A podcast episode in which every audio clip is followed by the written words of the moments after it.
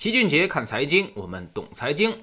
就在呢前几天举行的中国经济学家论坛上，著名的女性经济学家林采宜博士的演讲惹来了巨大的争议。她在发言时提到，内循环不是无源之水，内循环本来就是中国经济发展的必由之路。前两年我就说过了。把钱花光，为国争光，爱国主义怎么爱呢？很简单，花钱就是最好的爱国方式。现在到了内循环这个概念上来说，我还是那个观点，只要消费能够强劲增长，中国经济在未来的动力就会源源不断。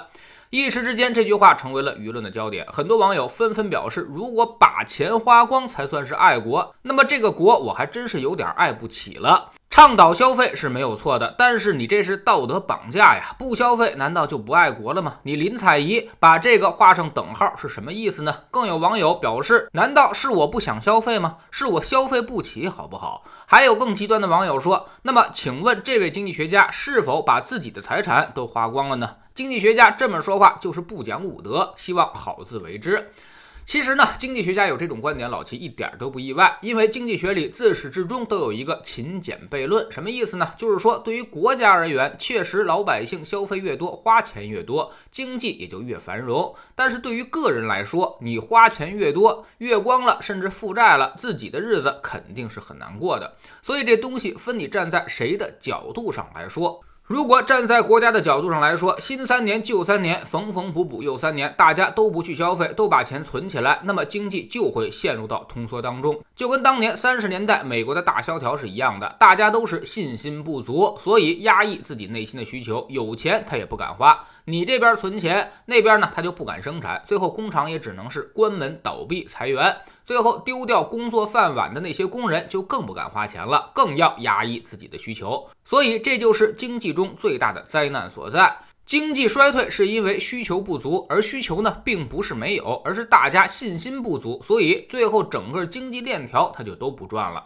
所以把钱花光，为国争光这句话在逻辑上是不错的，但是听起来却十分刺耳，就是因为角度出了问题。林采宜是站在宏观的立场上说的，而老百姓呢是站在微观的立场上听的，所以相当于整岔劈了。他不骂你才怪。消费确实是未来中国经济中很关键的一环，需求带动生产，生产带动就业，就业带动整个经济内循环。所以让老百姓有钱消费，敢于消费，这是非常重要的事情。但是刺激消费不能减简单粗暴的搞什么道德绑架，更不能跟爱国画上等号。每个人都是爱国的，每个人也都有很强的消费意愿，谁都想开好车、吃好饭、穿名牌、过奢侈的生活。问题是实力它不允许啊。那么我们不妨分。分析一下，到底是什么阻碍了我们的居民消费呢？首先，那肯定是房价。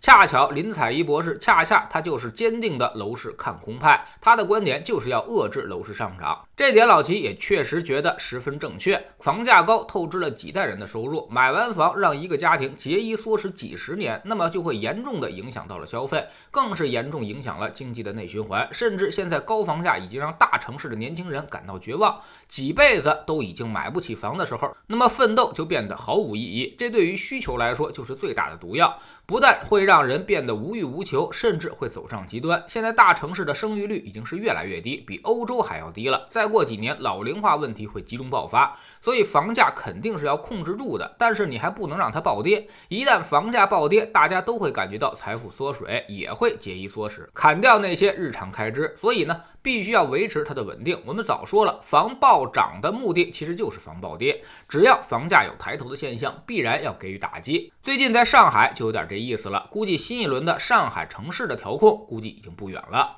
其次呢，就是养老，未来二十年我们将进入老龄化社会。按照当前这个路子，社保、退休金那肯定是不够用的，所以必须要为自己准备一笔钱，大概得是年度基本开销的二十倍，你才能够踏踏实实的养老。也就是说，你一个月如果花五千块钱的话，那你至少得准备一百二十万才有保障。这笔钱要在日常生活中省出来、存出来，也相当的不容易，必然会影响很多的日常消费支出。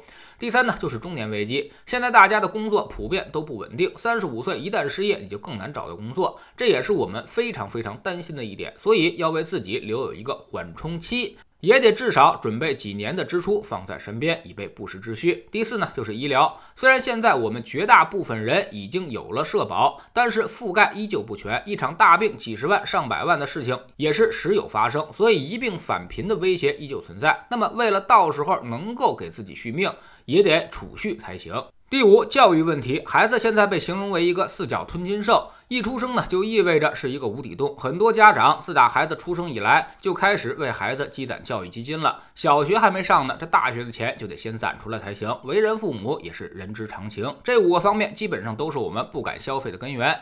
要想变成美国那样的消费驱动国家，我们就要建立很多的体系。比如，美国的房价其实并不高，十年收入就能买房了。租房市场也很发达，还有养老保险和失业救济，打消了大家的后顾之忧。医疗法案能让穷人看得起免费的病。而基础教育免费，高等教育奖学金很普遍，这些呢都是值得我们学习的地方。我们现如今也已经在一步一步的解决问题了，只是因为基础薄弱，人口众多，所以还得有一定的时间。不过好消息是，每代人其实都在进步，八零后就比七零后敢花钱，九零后呢比八零后更敢花钱。主要就是因为九零后自己需要准备房子的比例已经越来越少了，他们也还很年轻，不担心养老医疗，也刚刚才有小孩，甚至我们都开始担心九零后过度负债的事儿了。所以消费驱动经济形成内循环这事儿不用道德绑架，当你解决了这些痛点之后，那么自然它就水到渠成了。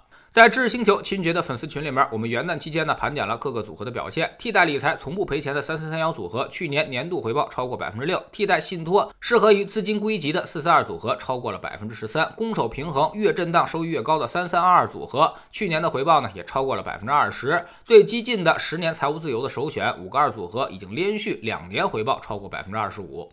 那么今年我们更看好哪个组合呢？学点投资的真本事，从下载知识星球齐俊杰的粉丝群开始。我们也通知大家，粉丝群将于明天，也就是一月十八号正式开始提价，从现在的二百七十二元调整到二百八十四元。已经在群里的老用户不受影响，仍然是一九九续费。要加入粉丝群，每天学习投资技巧的朋友可要抓紧最后的时间了。新进来的朋友可以先看《星球的置顶三》，我们之前讲过，重要内容和重要配置都在这里面。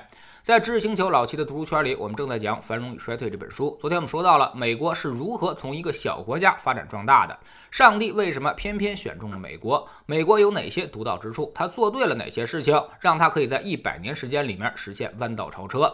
这其中呢，有哪些东西又是我们可以借鉴的？知识星球找老七的读书圈，每天十分钟语音，一年为您带来五十本财经类书籍的精读和精讲。现在加入之前讲过的一百九十本书，您全都可以在星球的置顶二找到快速链接，方便您的收听收看。算下来，每本语音书呢才不到一块五毛钱。读书圈学习读万卷书，粉丝群实践行万里路，各自独立运营也单独付费，千万不要走错了。苹果用户请到老齐的读书圈同名公众号里面扫描二维码加入，三天之内不满意全额退款，可以过来体验一下。